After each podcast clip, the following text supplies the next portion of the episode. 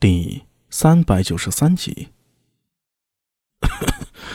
九郎，醒醒，拐子已经不在了。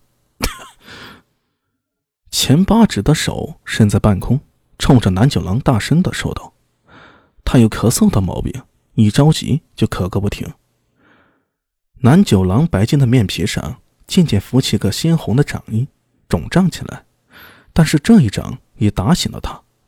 他的身子晃动了一下，抱着咳嗽不已的钱八指，放声嚎啕道：“ 八爷，鬼子也死了，他死了。我知道，我知道。”钱八指拍打着南九郎的背。九郎，苏大伟的手按住了南九郎的肩膀，感受着。这消瘦身躯里的悲痛，他感觉自己的喉咙好像是堵住了，想说点什么，一时却不知从何说起。过了好半天，他终于沉重的说道：“九郎，你放心，怪子爷不会死。”苏苏帅，南九郎抬头看向他，声音沙哑道。如果没有拐子爷，我可能早就冻死饿死了。拐子爷他，他到死还是穿着一件破衣服。他说着，泪水从南九郎的眼眶里流了出来，一滴一滴的落在了苏大伟的手背上，心就像是被针扎一样难受。苏大伟脸颊抽搐了一下，缓缓的说道：“后事你帮忙料理着。”缺钱你跟我说，拐子爷的仇我来报，他没有做完的事儿，我来做。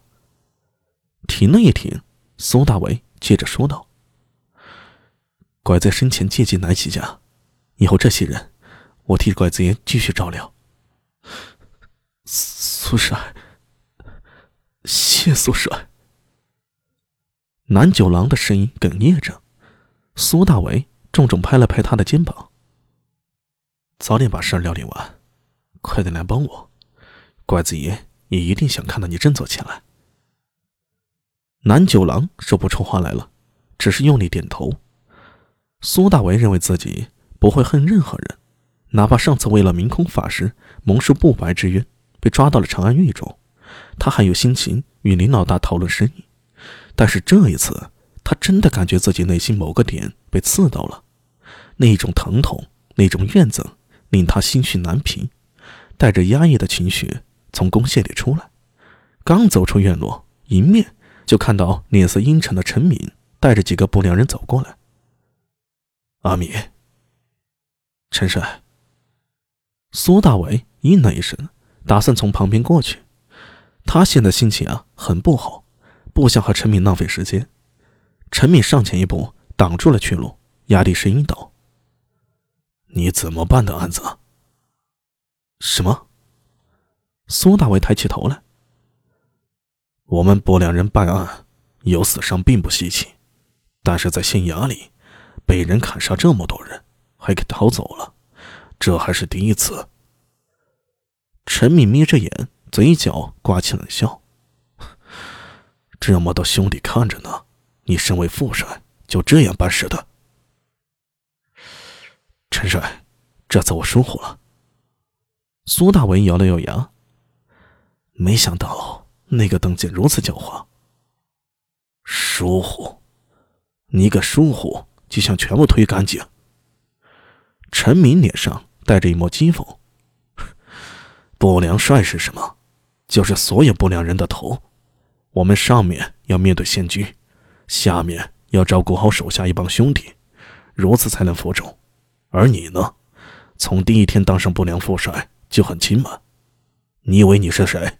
你破过什么案子？有什么资历？不止这次，还有封一房，还有许多次。依我看，你根本不配做不良人。不良人里也不需要有你这样的副帅。